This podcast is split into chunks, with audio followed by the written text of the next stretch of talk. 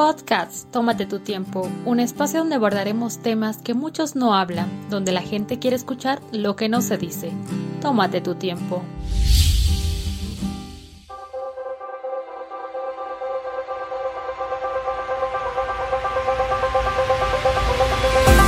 Señores y señoras, llegó octubre Así que muy buenos días, muy buenas tardes y muy buenas noches. Es el momento indicado para que te pongas cómodo y escuches tu episodio número 32.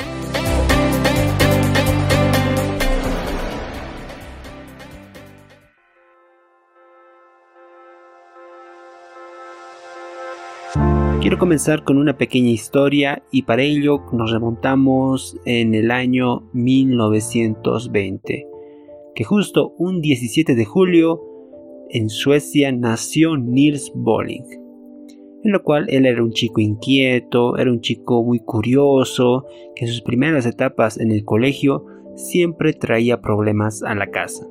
Saliendo de la colegiatura, él decidió estudiar ingeniería mecánica, y posteriormente fue a trabajar en la aeronáutica.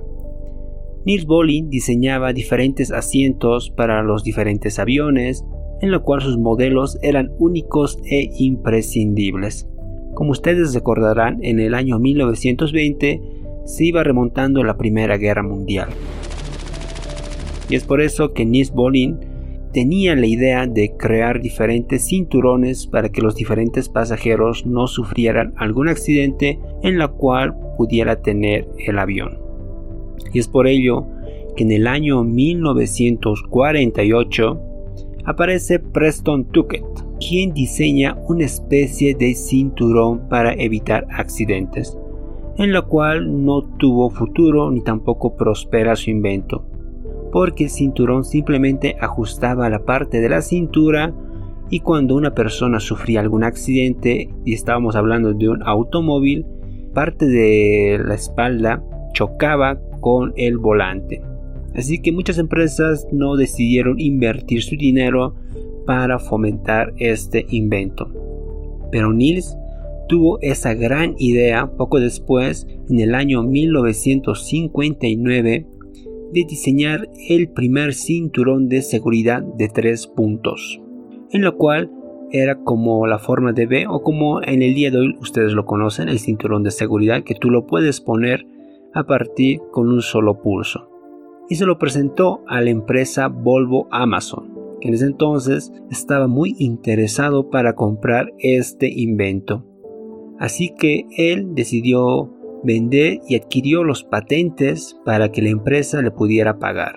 Pero poco después, Neil se liberó de esas patentes porque él mencionaba que este invento era para que muchas empresas pudieran fabricar y ponerlos en los automóviles, con el fin de que para salvar muchas vidas. Cuando Niels murió, no tuvo muchas regalías porque había liberado sus patentes, pero su gran invento pudo salvar a más de un millón de vidas y esto siendo una comparación que fue más que la penicilina. Así que él murió feliz y contento.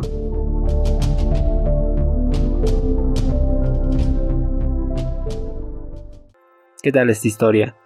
Algo interesante, ¿verdad? Es un héroe realmente que pudo liberar sus patentes para que muchas personas pudieran vivir de cualquier accidente.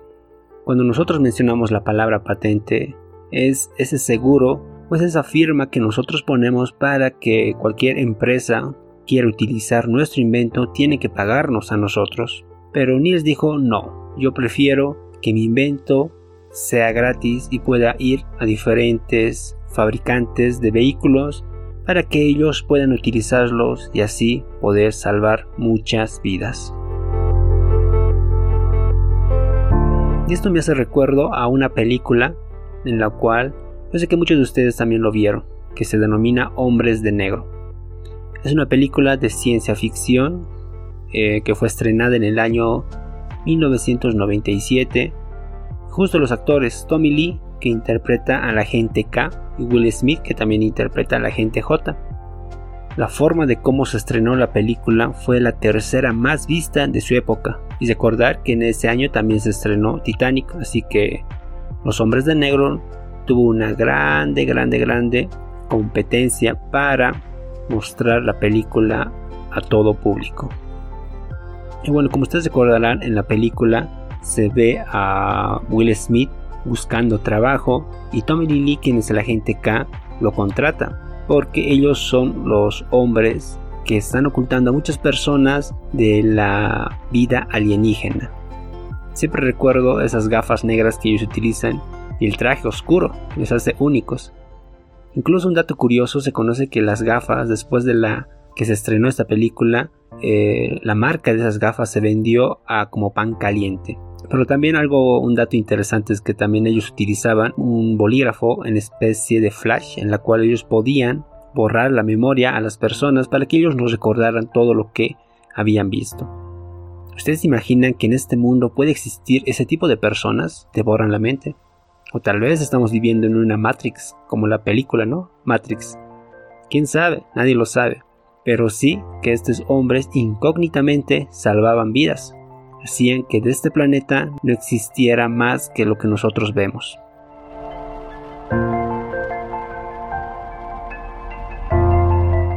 ¿Tú crees que existen superhéroes incógnitos? ¿Tú lo crees? Esas personas que no necesitan capas, como las películas de Marvel o las de DC, que tú los ves con sus superpoderes y todo lo demás. Yo creo que no. Existimos aún esos héroes que realmente hacemos cambiar la vida de una persona. ¿Y quiénes somos? Bueno, somos aquellos que hacen sin recibir nada a cambio. Aquellas personas que al momento de salir en la calle le dan una monedita al indigente que realmente lo necesita. Aquellas personas que ayudan a cruzar a la anciana de una vereda a otra o ceden el asiento a una persona. Algunos lo verán como un acto de generosidad, pero a veces ellos lo hacen constantemente que van cambiando la vida de muchas personas. O los que donan diferentes tipos de sangre. Y esto me hace recordar hace unos dos años atrás cuando fui al hospital. Justo había, estaba ahí el banco de sangre. Donde había muchas personas desconocidas que donaban esa sangre para personas que tenían leucemia. Ustedes saben bien que la leucemia es cáncer en la sangre. Así que cuando una persona lo tiene o padece esta enfermedad, necesita un trasplante de sangre constantemente, enflaquece y es una vida realmente que no quisiera desearle a nadie. Pero bueno, ahí estaba en el banco de hospitales muchas personas donando su sangre. Cuando uno les preguntaba, ¿usted conoce a la persona que va a adquirir lo que usted está donando, ellos decían que no, simplemente lo hacían por generosidad. Y ahí están los superhéroes incógnitos. Nadie sabe de ellos, nadie va a crear una plaza en su honor como la Madre Teresa de Calcuta. Nadie les va a dar dinero, nadie les va a tomar una foto y les va a subir en las redes sociales, porque son eso, son incógnitos. Y en hablando de las redes sociales, a veces muchas personas tratan de ser superhéroes famosos, esas que dan una limosna y se sacan la foto con la persona. O los que participan de concursos en la cual el que la mejor persona que ayude a realizar un acto de generosidad, y lo ponemos entre comillas, va a ganar tal premio. Bueno, la intención cuenta, pero realmente ellos no lo hacen porque se les nace del corazón, simplemente para publicarlo y que otras gentes les digan, oh, ellos sí saben ayudar.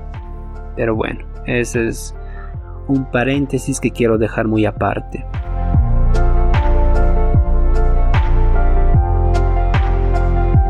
En esta pandemia del coronavirus que nosotros estamos viviendo, ustedes se dieron cuenta que existieron muchos médicos que salvaron vidas, incluso dieron su propia vida para salvar la del otro.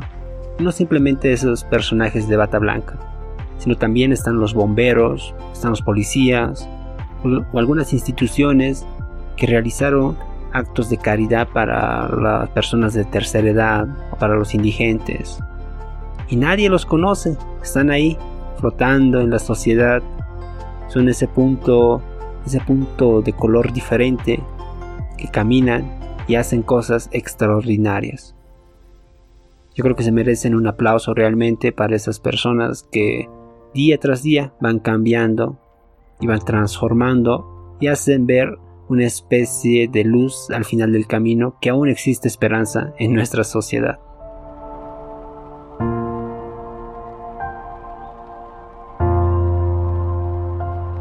¿Quieres ser tú un superhéroe incógnito? ¿Qué tienes que realizarlo? Fácil y sencillo. Simplemente cumple con lo que tengas que hacer. Se dice que en un bosque se produjo un incendio y un colibrí trataba de apagar las llamas del fuego. Así que se fue al lago más cercano y empezó a trasladar de su piquito una gota de agua. Y así empezaba hora tras hora, minuto tras minuto, segundo tras segundo a trasladar agua desde su piquito hasta el gran incendio en el bosque. Muchos de los aves, de los pájaros, empezaron a escapar, volaron. Uno de ellos le pregunta y le dice, ¿por qué haces esto? No tiene sentido. Tú con tu acto pequeño de generosidad hacia el bosque no podrás apagar las llamas. A lo cual el colibrí le respondió y le dijo, yo sé que no voy a apagar el incendio porque aquí nací, crecí, era toda su vida el bosque. Pero tenía algo en cuenta que Él está cumpliendo con su parte de apagar el incendio. Si muchas personas no lo hacen, Él se va a sentir conforme que hizo su parte para que esa grande llama no continúe más. Pero si no lo logró, Él estará conforme con su conciencia. Así que, ¿quieres ser un superhéroe? Cumple con tu parte. ¿Cuál es tu parte? Eso ya lo tienes que averiguar tú. Simplemente cierra los ojos y piensa qué es lo que la gente necesita, qué es esa deficiencia que ves y hazlo. Todos somos héroes, simplemente tienes que sacarlo. ¿Cómo sacarlo? Fácil. Emprende, haz algo, muévete. Y tal vez como un último punto, haz todo lo que puedas y el resto déjalo al destino. Si tú piensas que tu 10 centavo no va a cambiar a esa persona que realmente lo necesita, tranquilo, estás haciendo con tu parte ese 10 centavo para aquí a algún tiempo se puede convertir, no sé, en unos 10 mil bolivianos, 10 mil dólares. Pero tú estás haciendo, estás dando esa pequeña semillita, ese, ese grano en esa tierra fértil para que pueda producir. Y de aquí a un buen tiempo puedes ver los resultados o los frutos. Así que si realmente quieres ser un superhéroe de alguna deficiencia, si no tienes con qué ayudar, haz algo. Simplemente puedes saludar al chofercito que está atrás del volante y le vas a cambiar totalmente el día. Puedes ceder el asiento a alguien y vas a cambiar la sonrisa de esa persona o el cansancio que estaba tal vez todo el día parado. son tan pequeños actos de generosidad que a veces nos convierten en héroes. Claro, somos incógnitos, nadie nos conoce, nadie nos va a lavar, pero estamos ahí. Y para finalizar, les dejo esta frase.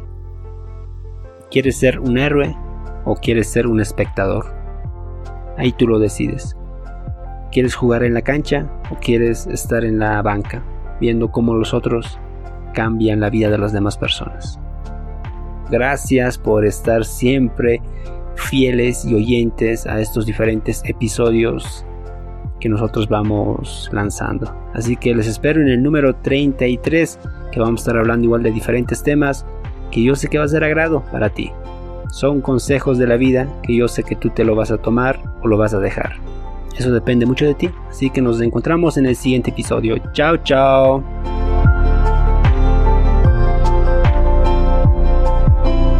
Si te gustó este podcast, compártelo, puede que a otros les interese.